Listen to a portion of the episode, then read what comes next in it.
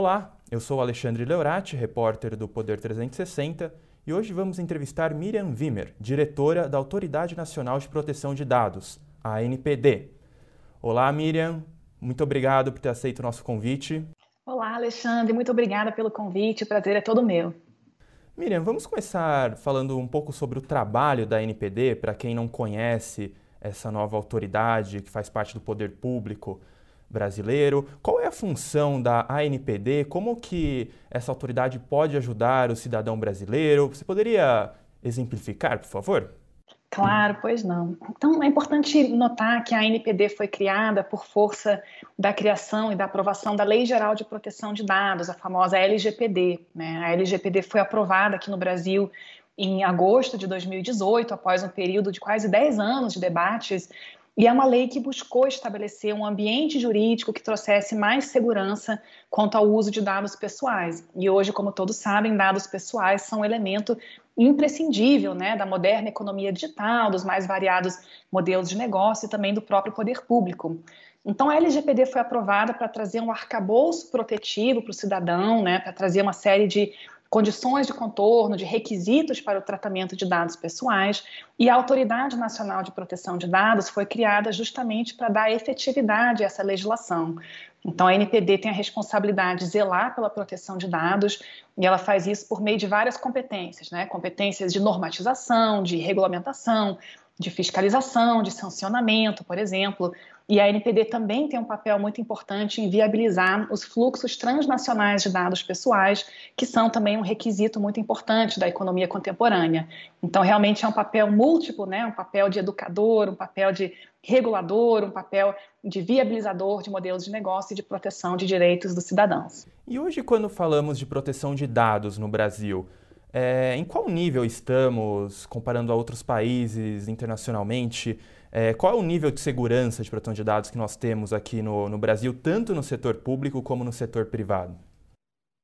Excelente, Alexandre. Eu acho que para responder essa pergunta, a gente tem que ter presente que o Brasil começou essa discussão de maneira um pouco tardia. Né? Então, quando a gente olha para a Europa, por exemplo, já desde 1970 havia países que tinham leis de proteção de dados pessoais. Na Europa, já na década de 90 do século passado, já havia uma diretiva que traçava padrões uniformes para esse tema entre os países europeus. Em 2018, tivemos a entrada do Regulamento Geral de Proteção de Dados, e também outros países, já há mais tempo que o Brasil, tinham normas, tinham estruturas institucionais para lidar com o assunto. E no Brasil, essa discussão ela, ela, foi introduzida de maneira um pouco tardia, como eu vinha dizendo, e a nossa lei foi aprovada somente em 2018, né, junto com outras normas que tratam, por exemplo, de segurança cibernética, de, de crimes cibernéticos, enfim, houve um amadurecimento gradual dessa temática no Brasil. E eu diria que hoje no Brasil a gente está ainda no início de uma curva de aprendizado. De fato, são poucas as organizações que já se adaptaram à nova legislação, também os próprios cidadãos estão agora começando a ficar mais atentos para essas questões relativas aos usos de seus dados pessoais.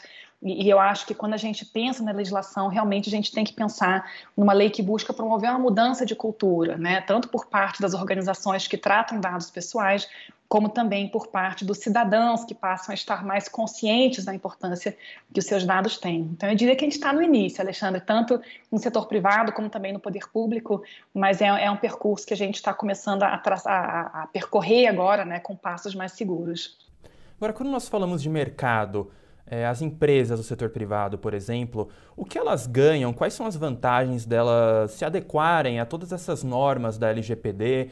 É, existe algum ganho de competitividade, por exemplo, no, no mercado, tanto nacional como internacional? Sim, sem dúvida. E, aqui eu acho que é muito importante salientar que quando o Brasil tomou a decisão de aprovar essa legislação, isso não foi de forma alguma jabuticaba, né? Então existem hoje no mundo cerca de 140 países que já têm leis desse tipo, e cada vez mais a gente percebe que ter um alto nível, um alto padrão de proteção de dados pessoais é um requisito para que os dados possam fluir de um país para o outro e para que o Brasil possa se inserir de maneira competitiva nessa economia digital, que é uma economia transnacional por definição.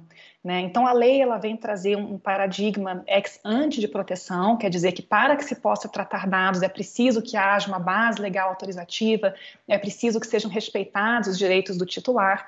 E o que nós vislumbramos é que a adequação à LGPD embora seja um processo que não é instantâneo, né, um processo contínuo que pode levar algum tempo, traz vantagens. Primeiro, porque a empresa passa a conhecer melhor o acervo de dados pessoais de que ela dispõe, e ela pode, inclusive, eliminar dados pessoais que não sejam necessários, né, que sujeitem ela a riscos de vazamentos ou né, de incidentes de segurança. Em segundo lugar, porque isso permite que ela seja mais competitiva, né, ao tratar de maneira mais eficaz os seus dados. E, por fim, porque a confiança do consumidor e a reputação da empresa cada vez mais são elementos imprescindíveis para o sucesso nessa nova era em que a gente está cada vez mais digitalizado, em que as nossas compras, nossas interações se dão cada vez mais frequentemente pela internet. Então, me parece que realmente a adequação à LGPD, além de ser uma obrigação, é um investimento de médio e longo prazo que tende a trazer bons frutos.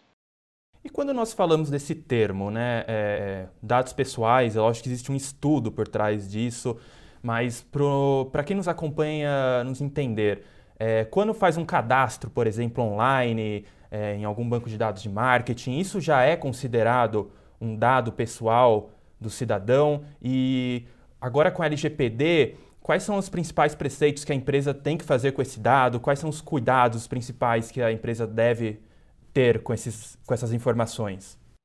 Perfeito. Então, sim, isso são, isso são, esses elementos são dados pessoais, né? A nossa legislação ela adotou um conceito amplo de dado pessoal. Então, dado pessoal é qualquer dado relacionada a uma pessoa natural, identificada ou identificável. Então é muito importante observar que não precisa ter o nome, o sobrenome, o CPF para que seja um dado pessoal. Qualquer dado, por exemplo, o hábito de consumo, o hábito de navegação, o score de crédito, né? Todos esses dados são dados pessoais e são protegidos pela LGPD. Então, quando uma organização trata dados, ela tem que se preparar para isso. Né? Então, primeiro, ela tem que se assegurar de que existe uma base legal que autorize esse tratamento. Pode ser, por exemplo, consentimento do titular, pode ser execução de um contrato, pode ser uma obrigação legal, existem várias bases legais. Em segundo lugar, a empresa tem que se preparar para atender aos direitos do titular. Isso significa, por exemplo, ter um canal de contato com o titular, viabilizar que o titular conheça os dados que a empresa tem e possa corrigi-los, né, viabilizar que o cidadão possa eventualmente se opor a determinados tipos de tratamento quando ele não está de acordo, né, ou que ele venha revogar o seu consentimento quando essa tiver sido a base legal. Então, realmente pressupõe uma, uma visibilidade muito maior da organização sobre seus suas bases de dados e pressupõe também, é, sobretudo, compreender que o dado pessoal não é da empresa, né? O dado pessoal sempre se refere àquele indivíduo, né? Ao titular de dados, e ele tem uma série de direitos que devem ser observados. É, é interessante até que no dia a dia, quando nós escrevemos reportagens sobre LGPD, é, surgem algumas dúvidas dos nossos leitores, por exemplo, ah, eu vou na farmácia e aí pedem o meu CPF, é, eu sou obrigado a dar esse dado para. Citando o exemplo da farmácia, mas também outros setores da economia, né? É, eu sou obrigado a dar essa informação ou não. É, a LGPD, então, ela traz esse direito para o consumidor de ter esse consentimento se eu quero ou não dividir essas informações?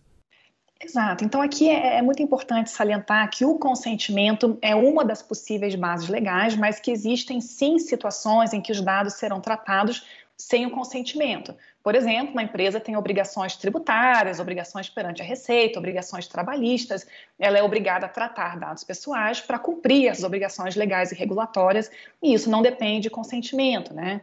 Da mesma forma, existem situações em que a empresa ou a organização pública podem tratar dados para proteção da vida, proteção da saúde, até mesmo para proteção do crédito, né? também é, para fins de tutela dos interesses legítimos da própria organização que está tratando dados. Então, a nossa lei ela traz um rol bastante amplo, um rol bastante generoso de bases legais. O consentimento é uma dessas bases, é uma base que é utilizada em muitas circunstâncias, mas não é a única base. Agora, quando a empresa decide que vai tratar os dados pessoais baseada no consentimento, esse é um consentimento que tem que ser realmente significativo, um consentimento para valer, né? que seja livre, informado, inequívoco e que possa ser revogado a qualquer momento. Então, é uma é base realmente que inspira né, muitos cuidados e muitas preocupações por parte do, do, das empresas e das organizações públicas que a utilizam. E para os diretores, CEOs de empresas que estão no, nos acompanhando, é, existe uma preocupação. Putz, se a minha empresa não tiver 100% ainda agora nesse começo até o segundo semestre, de acordo com a LGPD, é, qual será que vai ser a postura da Autoridade Nacional de Proteção de Dados? Eu vou ser multado? É, queria saber qual que realmente será a postura da, da da ANP, ANPD é, em relação a essas empresas que não estão ainda 100% de acordo com a LGPD? Será multas? Será conversas? Como que isso funciona? Pois é, a LGPD ela prevê uma sistemática para estimular a conformidade à lei. E claro que um dos elementos dessa sistemática é a possibilidade de imposição de sanções, claro, né? Então a ANPD pode aplicar sanções de advertência, de divulgação da, da, infração, de multa, de bloqueio, de eliminação das bases de dados, enfim, existem várias sanções que podem ser impostas é, pela NPD. Mas, ao mesmo tempo, é uma lei que busca estimular o accountability das organizações, ela busca estimular que as organizações voluntariamente ou por meio de associações ou individualmente, elaborem suas boas práticas, seus programas internos de governança de dados pessoais, é, para que elas estejam adequadas à legislação. E é uma lei também que, de certo modo, busca é, estabelecer uma lógica corregulatória, né, uma lógica de atuação mais responsiva por parte do regulador da ANPD. E assim, é, o legislador previu, em primeiro lugar, que haveria uma vacácio legis para sanções, então as sanções passam a ser aplicáveis a partir do dia 1 de agosto de 2021, deste ano, né? E nesse período, a ANPD também é, já realizou uma consulta pública sobre a minuta do regulamento de fiscalização e sanções administrativas, que traduz um pouquinho a nossa visão sobre esse assunto. Qual que é a nossa visão? Nossa visão é de que a melhor forma de estimular a conformidade não é necessariamente a multa. Né? A multa é um instrumento muito importante, é um instrumento relevante em inúmeras circunstâncias, mas o que nós percebemos é que, justamente pela ausência de um histórico de discussão desse tema no Brasil, pela nossa muito incipiente cultura de proteção de dados pessoais, muitas vezes o que as organizações precisam não é uma multa, mas é uma orientação. Né? É um esclarecimento, olha, não faz assim, faz assado. E quando a gente é, colocou em consulta pública o nosso regulamento de fiscalização e sanções, a gente pensou justamente em incorporar uma abordagem responsiva, que é uma abordagem gradual, baseada no comportamento do regulado e baseado também num plano de monitoramento do setor que nos permita priorizar nossas atuações fiscalizadoras e sancionadoras. Então, é uma minuta que vale a pena dar uma lida, eu acho que ela esclarece bastante bem a visão que a gente está tendo e o que nós vislumbramos é atuar, primeiro, acolhendo e tratando esses requerimentos, reclamações do titular que chegam, a partir daí extraindo inteligência que nos permita visualizar aonde estão os principais problemas, quais são as áreas em que há mais dúvidas, mais reclamações, e a partir daí iniciar uma atuação fiscalizatória que envolva tanto o estabelecimento de prioridades por parte da NPD, como também uma atividade orientadora, uma atividade preventiva, para somente então partir para uma atividade realmente repressiva, com esse caráter punitivo, sancionador, que é, digamos assim, é a última medida quando a gente pensa numa pirâmide que tem um escalonamento de reações, né? Então, de fato, as sanções são uma possibilidade, nós pretendemos aplicar sanções quando necessário, mas justamente por ser um tema muito novo para todos, inclusive para a própria NPD, é que nós entendemos que a gente deve também dar ênfase a esse papel de orientação, a esse papel de educação, que me parece ser essencial para que se possa realmente falar numa mudança de cultura, que é o que a gente está buscando aqui no Brasil. E alguns determinados setores da economia, por exemplo, o setor da saúde, que é extremamente regulado pelas agências é, reguladoras do setor e também tratam dados sensíveis né, da, da, da população, informações sobre saúde, é, entre outras. Qual que é a postura da NPD sobre esses setores que tratam de dados bem sensíveis da população? É, será uma conversa com as outras agências reguladoras? Ou a NPD é, pode se manifestar especificamente só para esse setor? O que está previsto na agenda de vocês quando a gente fala sobre esses setores específicos já? Excelente pergunta, Alexandre, porque de fato você toca num ponto que é crucial, que é, que é o seguinte: a gente tem um ambiente institucional bastante complexo no Brasil, né? A gente tem a coexistência de leis transversais, como é o caso da LGPD, do Código de Defesa do Consumidor, com também normas setoriais no campo da saúde, das telecomunicações, do setor financeiro e assim por diante. E a gente tem também a atuação concomitante de vários órgãos públicos, né? A gente tem a NPD, a gente tem os PROCONs, a gente tem as agências reguladoras, a gente tem o órgão antitruste. E isso tudo gera um cenário que é bastante complexo, né? E muitas vezes uma mesma conduta, um mesmo acontecimento pode acabar atraindo a incidência da competência de vários desses órgãos, a NPD, eventualmente a Secretaria Nacional do Consumidor, uma agência reguladora, né? E o que nós percebemos é que justamente pela transversalidade da pauta que a NPD tem, a gente atua sobre todos os setores da economia, sobre 230 milhões de brasileiros, sobre quase todos os campos do poder público, né? Justamente por conta disso é que nos parece imprescindível que haja mecanismos permanentes de cooperação entre a NPD e esses outros órgãos públicos que têm competências que de alguma maneira se relacionam conosco. Né? Então, é muito natural que, se houver um incidente de segurança no campo da saúde, que você mencionou, por exemplo, que isso atraia a competência da ANS, né, da Anvisa, sei lá, de algum órgão de defesa do consumidor, além da própria ANPD. E o que a gente imagina é que, sim, né, futuramente haverá oportunidade para trabalho conjunto com esses órgãos dotados de competências específicas, né? É, mas na agenda regulatória de curto prazo, dos primeiros dois anos, a gente não previu ainda essa atuação conjunta, porque a gente entende que tem vários outros assuntos é, muito básicos né, que precisam ser enfrentados para pavimentar o caminho para esses mecanismos mais sofisticados de atuação regulatória. De todo modo, a gente já iniciou uma, uma dinâmica de estabelecimento de acordos de cooperação técnica com esses outros órgãos. Então, nós já temos um acordo com a Secretaria Nacional do Consumidor, que é responsável por organizar o Sistema Nacional de Defesa do Consumidor, né, os mais de 900 PROCONs que atuam no Brasil, por exemplo. A gente tem já um acordo com o CAD, que é a nossa, nossa autoridade antitruste. A gente tem um acordo celebrado com o CERT.br, por meio do NIC.br, que cuida de incidentes de segurança e outros assuntos. E nós temos já um relacionamento muito profícuo estabelecido com agências reguladoras, inclusive porque quando nós fomos criados, nós fomos buscar as agências e dizer, vem cá, conta pra gente, como é que foi a experiência de vocês, como é que vocês atuam com fiscalização, com sancionamento, quais são os sistemas que vocês utilizam. Então, a gente vislumbra, sim, a possibilidade de atuação cooperativa. É, eu acrescentaria aqui também um elemento que é o seguinte: a própria LGPD estimula que os atores privados também se organizem por meio de códigos de conduta e a gente tem já um exemplo no campo da saúde especificamente, então tem um código de conduta organizado pela Confederação Nacional da Saúde em parceria com a ANS e do, de cujo lançamento também participou a ANPD. Então, realmente nossa visão é de que existe um ecossistema complexo, né, uma rede de órgãos públicos que deverão atuar, e nosso desejo é que essa atuação seja o mais colaborativa possível.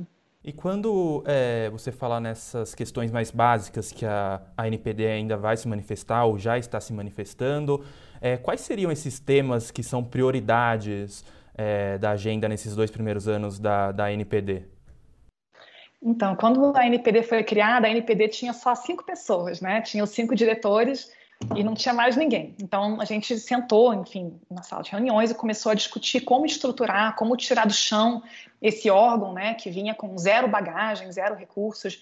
E nós começamos a construir dois documentos que são documentos realmente basilares, norteadores da nossa atuação. Então, em primeiro lugar, nós construímos o planejamento estratégico da NPD e, em segundo lugar, a agenda regulatória. No planejamento estratégico, a gente previu três eixos o primeiro era justamente o de fortalecimento da cultura de proteção de dados pessoais, e a gente é, imagina que isso possa acontecer por meio de ações de capacitação, de diálogo com o setor público, com o setor privado, pela expedição de guias e recomendações, que é algo que nós também estamos fazendo. O segundo pilar diz respeito à agenda regulatória, já vou entrar em mais detalhes. E o terceiro diz respeito à própria institucionalidade da NPD, que é uma, uma organização ainda no estágio provisório. Né? A gente não tem personalidade jurídica própria, a gente está ainda né, construindo um corpo técnico, a gente não tem ainda orçamento, então, realmente, o fortalecimento institucional da NPD é, é, é o terceiro eixo do nosso planejamento estratégico e parece ser muito importante para que a gente possa dar conta desse desafio tremendo, né, que é a implementação da LGPD. E com relação à agenda regulatória, aqui também foi uma dificuldade grande, porque a LGPD é uma norma extremamente complexa, né? É, é uma lei que tem sessenta e tantos artigos e tem dezenas de pontos que requerem regulamentação ou interpretação e que causam dúvidas. Então, o que nós fizemos também foi fazer uma, uma planilha, né, listando todos os temas que nos pareciam é, ser importantes e a partir daí fazer uma priorização para que nós pudéssemos de fato ir atacando os temas que nos pareciam mais básicos, mais urgentes ou com impactos econômicos mais significativos. E assim a nossa agenda regulatória tem 10 itens a serem iniciados ao longo dos dois primeiros anos de existência da NPD. Para esse ano de 2021, a gente tem o regimento interno da NPD, que já foi aprovado, o planejamento estratégico, que já foi aprovado também, e nós temos quatro normas cuja regulamentação nós estamos iniciando. Então, a primeira diz respeito às regras diferenciadas para micro e pequenas empresas. Esse é um aspecto importante, né, porque muitas empresas são de pequeno porte, realmente é uma norma complexa, então a gente vislumbra a possibilidade de mitigar ou de relativizar algumas obrigações para lidar com as especificidades desse público, né? É, nós temos ainda a questão dos incidentes de segurança, então também já houve ali uma tomada de subsídios, né? Algumas orientações estão no nosso site. O regulamento de sanções, que passou por consulta pública recentemente, e o regulamento que trata do relatório de impacto à proteção de dados, que também passou por uma série de reuniões técnicas abertas ao público agora bem recentemente. Então, isso é 2021. 2022, direitos dos titulares de dados, porque, embora a lei traga esses direitos, ainda existem dúvidas sobre seu alcance, sua forma de operacionalização, por exemplo. O papel do encarregado, que é um tema que tem despertado muitas dúvidas, né? A questão das transferências internacionais, que é um tema da mais alta importância, considerando essa economia global interconectada na qual a gente vive. E, por fim, o tema das bases legais, né, das hipóteses que autorizam o tratamento de dados pessoais, que também é uma, é questão interessante, porque, muito embora a nossa lei seja parecida com a norma europeia, ela possui algumas diferenças, né, e isso requer também que a gente traga aqui as interpretações, os esclarecimentos que dizem respeito à nossa realidade. Então, essa é uma agenda ambiciosa, né? Em paralelo, a gente está trabalhando na publicação de guias, então a gente já publicou um guia que esclarece sobre os papéis do controlador, do operador, do encarregado. Estamos trabalhando também num guia de é, segurança da informação, enfim, tem muitas iniciativas em andamento e, e, nos parece que esses são elementos realmente básicos, né? São as fundações para que então a gente possa enfrentar questões mais delicadas e mais específicas de determinados setores. Hoje a NPD ela é diretamente ligada à presidência da República, né? Uh, quais são as desvantagens disso? É, hoje a NPD tem uma total independência de atuação, mesmo sobre o poder público, e há alguma previsão de que a NPD realmente atue como é, na estrutura, como uma autarquia é, independente da presidência, com orçamento próprio. É, o que você pode nos dizer sobre isso? Sim, essa é uma questão muito importante, Alexandre. Inclusive, como você certamente sabe, durante todo o processo de discussão da LGPD, havia uma, uma grande é, é, ênfase colocada sobre as características da NPD. Por quê? Porque é uma organização que fiscaliza tanto setor público como também setor privado. E isso requer né, que seja uma organização dotada de certas características institucionais, notadamente uma autonomia técnica, uma independência que permita que ela atue realmente como um órgão de Estado, né, e não como um órgão que tem vai e vem ao sabor das marés políticas. Né. E por isso, quando a lei foi discutida, houve inclusive enfim, uma tentativa de criação da NPD pelo próprio Congresso, isso foi objeto de um veto presidencial, e depois a NPD foi criada por meio de uma medida provisória, posteriormente convertida em lei. Qual foi a questão? Quando a MP 869 foi publicada, era o último ano do, do, mandato do então presidente Michel Temer, e havia restrições orçamentárias e jurídicas realmente à criação de novas estruturas administrativas, né, como a autarquia especial, que é o que se imagina. Então, a NPD foi criada de uma maneira provisória, como um órgão da administração direta, vinculada à presidência da República, né? mas houve também a previsão na lei de que, num período de dois anos após a sua criação, a NPD deveria passar por uma reavaliação com vistas à sua transformação numa autarquia especial, que é um órgão integrante da administração pública indireta, quer dizer que ela não está submetida à cadeia hierárquica da administração direta. Né? Essa é a figura que a gente tem hoje nas agências reguladoras, por exemplo. Então, nossa estrutura hoje é provisória, a gente tem algumas garantias de atuação independente, por exemplo, nós temos um conselho diretor com cinco diretores, com mandato fixo, sabatina pelo Senado, mandatos não coincidentes, então você consegue assegurar que haja uma continuidade, entendimentos.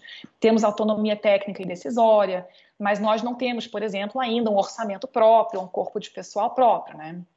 Então, eu diria que essa estrutura inicial, ela foi importante porque nos permitiu dar esses primeiros passos, né, dar esses, esses primeiros movimentos em direção à criação de uma estrutura que não existia, né, e o fato de estarmos na presidência nos permite, por exemplo, requisitar pessoal de outros órgãos públicos sem necessariamente ter um cargo para oferecer. Então, tem algumas vantagens, né? Mas realmente nós entendemos que o ideal é que a gente migre o mais rápido possível para essa nova estrutura, para essa natureza de autarquia especial, independente, né? Inclusive, isso é algo que consta do nosso planejamento estratégico, né? Então, a gente previu que nesses primeiros dois anos a gente vai concluir os estudos para essa transformação. A gente já é, realizou esses estudos e já propusemos uma minuta de anteprojeto de lei para que possa ser realmente criada essa autarquia especial, isso requer uma legislação. Estamos no momento em negociações com o Ministério da Economia, porque é claro que isso tem um impacto orçamentário, um impacto sobre gestão de pessoas que precisa ser bem equacionado. Então, nossa expectativa é que isso aconteça no ano que vem, se tudo der certo. É claro que existem elementos que fogem ao nosso controle, né? Mas da parte da ANPD nós estamos empenhados para que isso se opere o mais rápido possível. E agora quando a gente fala nessa mudança de cultura de proteção de dados por parte da população, né? Isso acredito que deva demorar alguns anos para acontecer, não é algo do dia para a noite. É, dentro desse cenário, quais são os principais desafios que, que você enxerga para a NPD nos próximos 5, 10 anos? Para essa mudança de cultura de dados, existe algo específico que você acha que será o grande desafio dessa autoridade? Eu acho que quando se fala em mudança de cultura, a gente está falando de um fenômeno multifacetado, né? Então, isso envolve, é claro, atuações de políticas públicas, de regulamentação, mas envolve também incentivos econômicos, envolve uma mudança de percepção por parte da população. E eu acho que é algo que começa a acontecer aos poucos, né? E, lamentavelmente, é, esses incidentes de vazamentos de dados têm, de certo modo, servido para gerar também um alerta, uma sensação de mais atenção por parte da população que de repente percebe, nossa, os meus dados são valiosos, né? É, a sua exposição indevida me sujeita a riscos. E eu acho que quando a gente fala em mudança de cultura, a gente está pensando também não apenas no aspecto de segurança da informação, de fraude, enfim, mas realmente na percepção de que é preciso que haja um ambiente jurídico que permita que esses dados fluam de maneira adequada, né? Não se está a falar em impedir o fluxo de dados, isso nem seria, nem seria possível, né, numa economia movida a dados, mas estamos falando de um fluxo com segurança jurídica, com respeito aos direitos dos cidadãos, e isso me parece que é algo positivo tanto para as empresas como também para os próprios titulares de dados, né? Conhecer as regras do jogo, saber quais são os seus direitos, então, é, real, realmente é um processo que, que não é instantâneo, não é da noite para o dia. E eu acho que um primeiro grande obstáculo que nós temos a enfrentar é que as pessoas compreendam para que, que serve a LGPD, né? para que, que serve a NPD.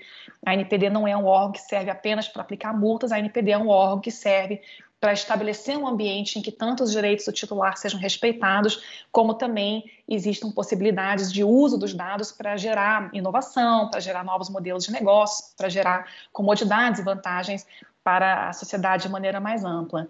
Então, eu acho que é um, é um é processo gradual, sabe? E a gente também teve uma entrada em vigor da LGPD escalonada, de certo modo. Então, primeiro a criação da NPD, depois a lei, depois as sanções, justamente compreendendo que é uma curva que a gente vai percorrer e que envolve múltiplas fases, né? Eu acho que uh, o que a gente deve visualizar ao longo dos próximos anos é uma atenção maior para o tema, inclusive uma atuação do judiciário mais intensa, isso é algo que a gente já está observando, inclusive por meio do julgamento de casos paradigmáticos pelo STF. Então, eu acho que aos poucos a gente vai construindo um ambiente em que haja mais balizas de interpretação pelo judiciário, pela própria NPD, que nos permitam compreender o que, que pode, o que, que não pode, e, e aos poucos isso vai nos levando em, em, direção a um cenário em que haja mais clareza né, e mais segurança jurídica. Até esse é, é o tema da minha próxima pergunta, sobre essa questão da judicialização da LGPD. Então, nós já vimos decisões tanto na justiça trabalhista, em casos tributários, até de creditamento. É, essa judicialização de certa forma, preocupa a NPD ou é algo até que pode ajudar o trabalho da autoridade? Qual a sua visão sobre, sobre esses temas serem discutidos no judiciário? Olha, eu acho que no nosso ambiente jurídico, né, em que a própria Constituição estabelece a inafastabilidade do Poder Judiciário, né, é natural, é previsível que o judiciário terá um papel muito importante na interpretação da legislação, não apenas no exercício da sua função judicante, mas também enquanto um órgão que trata dados pessoais num volume muito expressivo, né?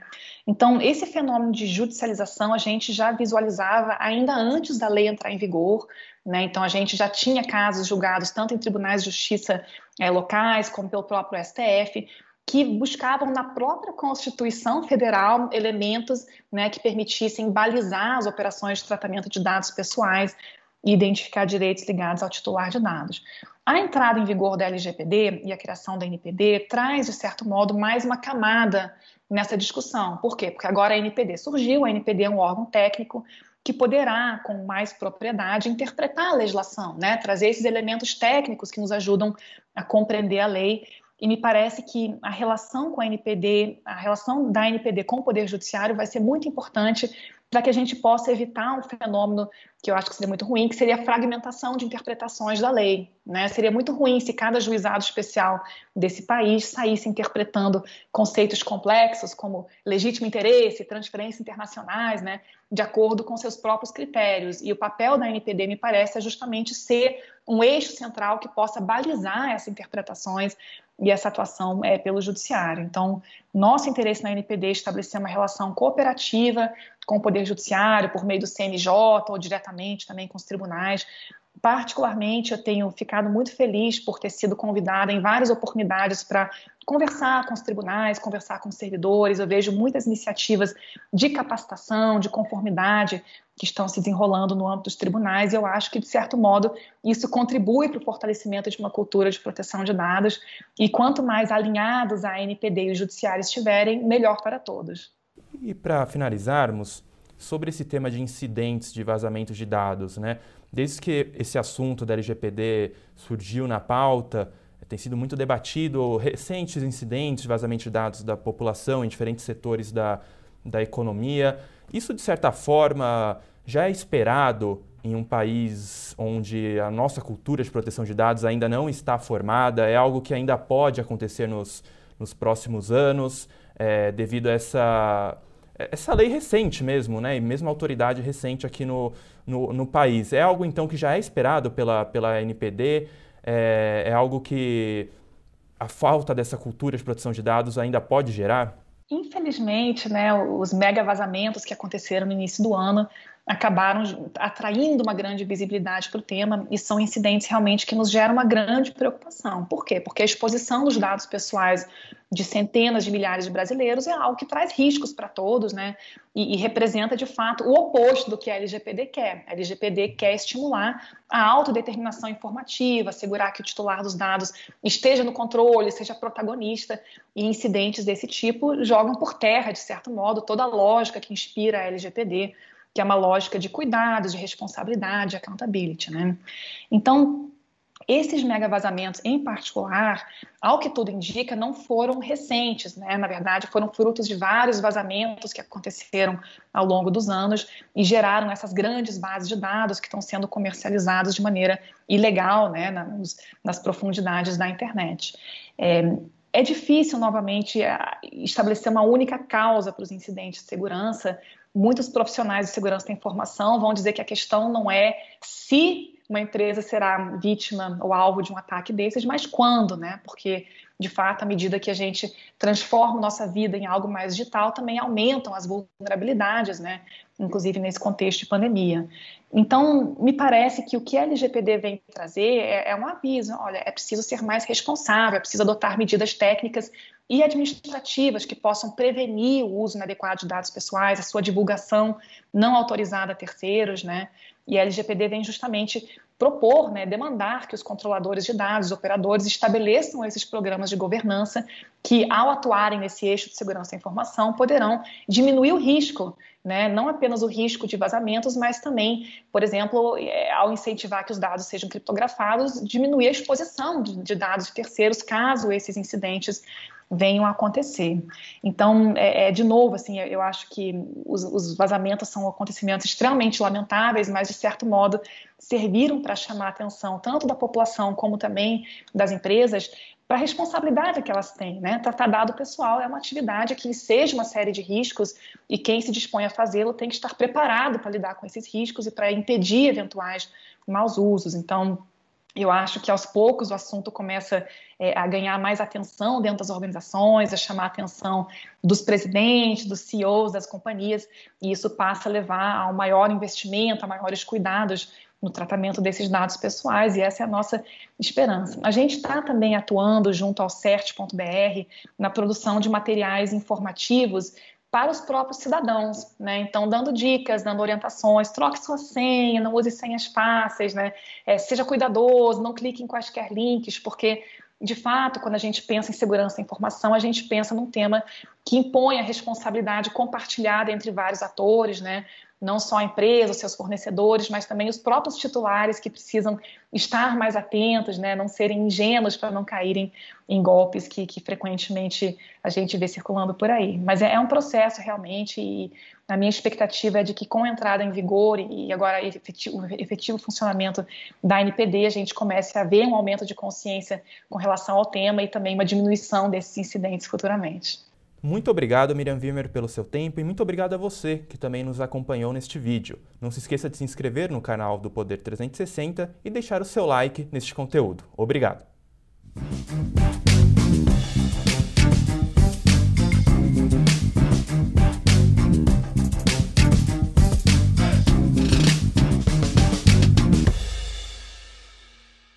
Conseguir é, é, é, garantir a integridade, a qualidade dos produtos. É importante, quando a gente fala em, em quantidades menores, é, todo mundo conhece o botijão de 13 quilos, eu mesmo, quando falo, só falo do botijão de 13 quilos. Mas no mercado brasileiro é oferecido botijão de 5, 7, 8, 10 e 13 quilos. E o consumidor, a cada vez que ele quer comprar uma carga de gás, ele pode migrar de um botijão para o outro sem pagar pela embalagem. Ele só compra carga de gás quem recebe, quem, o, o revendedor ou distribuidor é obrigado a receber a outra embalagem, menor ou maior, como se fosse a própria embalagem que ele está entregando. Como também ele pode ter, ele tem total portabilidade entre marcas. Hoje ele compra Sérgio Gás, devolve o, o cilindro Sérgio Gás para o Alexandre Gás e o Alexandre Gás entrega um cilindro Alexandre Gás para ele sem cobrar nada essa portabilidade e, e, sem ter que assinar nenhum documento de responsabilidade nem nada. Isso, o sistema hoje, a regulação, ela, ela permite essa movimentação. E mais ainda, você tem uma outra questão ainda quando se fala, e hoje, hoje ficou bastante comum, é que as pessoas compram, a, a, as pessoas preferem, preferem o botijão de 13 quilos, mas utilizam bastante o seguinte, pagar no cartão, pagar no cartão em duas, três vezes, que é uma forma de você reduzir seu ticket médio mensal né? sem que você tenha, sem que você seja onerado por estar comprando uma embalagem menor. Porque a embalagem menor ela é mais cara por quilo. Não, isso, isso não tem que fazer, isso não, isso não tem mágica. Sempre será assim. Para finalizarmos, é, para o consumidor final, né, que sente no seu orçamento mensal o preço do GLP, quais são as principais orientações de economia para o, para o GLP, para o consumidor final, e também as principais orientações de segurança para evitar possíveis é, acidentes residenciais. Eu diria, Alexandre, que as principais, principais é, é, oportunidades de economizar, a primeira delas é saber que o produto não tem preço controlado, é preço livre. Então, a minha recomendação é que o usuário ele sempre tenha uma marca de preferência, seja fiel à sua marca de preferência, coloca lá três ímãs de geladeira na sua geladeira para verificar, para telefonar, verifica o preço em cada uma das lojas de confiança, não compre em revendedor não autorizado, não compre na padaria, em casa de ração, etc., que você vai estar tendo problemas depois de assistência técnica. É, procura dentro das, das, das, marcas, da sua marca de confiança, o melhor preço. E também quem consegue te entregar o gás na velocidade que você quer, né? É, essa é uma primeira dica de economia. A segunda dica de economia, o segundo grupo de economia, é racionalizar a sua cozinha, falando do, do, uso doméstico, é racionalizar a sua cozinha, é procurar cozinhar os, os, os alimentos em horário próximo, é usar a panela proporcional à boca de fogão, não usar aquela boca enorme para uma panelinha, porque você vai estar jogando gás fora, vai estar jogando energia fora. Utilizar, utilizar panelas fechadas, usar e abusar de panela de pressão sempre que possível. Então, quer dizer, aquelas dicas todas que a dona de casa conhece e que muitas vezes relaxa. Né? Então, assim, essas são dicas que são fundamentais. Com respeito à segurança, com respeito à segurança, as dicas de segurança elas são muito simples. Elas são muito simples. Na verdade, a primeira coisa que você deve ver que são 90% dos casos de incidente e acidente com, com o GLP estão ligados ao vencimento da, da mangueira e, do, e da válvula reguladora. É impressionante como as pessoas negligenciam isso. E, na verdade, aquela mangueira tem que ser aquela mangueira transparente, com uma, uma, uma linhazinha amarela nela, com o símbolo do Imetro. E quando você compra, no momento que você for, se hoje você for comprar, ela vai estar escrito lá 2026. Em 2027 você tem que jogar fora e comprar outra. E a gente está falando alguma coisa que o conjunto da válvula e a mangueira, a gente está falando em torno de 40, 50 reais, ou seja, é, é, é insignificante quando a gente fala em cinco anos e vale a segurança da família. E de resto é observar o seguinte, que todo ambiente em que você tem um equipamento que consome gás, né, que consome GLP, esse ambiente ele tem que ser minimamente ventilado. Não pode ter janelas hermeticamente fechadas, nem pode ter portas hermeticamente fechadas. Sempre tem que ter uma fresta embaixo da porta, uma janela entreaberta, para que, em caso de vazamento de gás, em caso de vazamento de gás, ele tenha por onde escapar. Você vai simplesmente perder o dinheiro, o valor, mas você não vai perder a vida nem, nem outros patrimônios. Então, é muito importante que você tenha como escapar e sempre lembrando, o gás, o GLP, ele é inodoro na produção, ele não tem cheiro nenhum, mas é colocado um produto mercaptano que dá a ele um cheiro, um, um odor bastante desagradável. Sentiu esse odor, esse vazamento, tenta, é, primeiro desliga tudo, tenta controlar o vazamento, não conseguindo controlar o vazamento, liga para o corpo bombeiro, liga para o seu revendedor ou para a sua distribuidora e vão te atender imediatamente. Abra as portas, abra a janela e não, e não conecte nenhum equipamento eletrônico ou não faça nenhuma, nenhuma ignição de, de, de, de calor.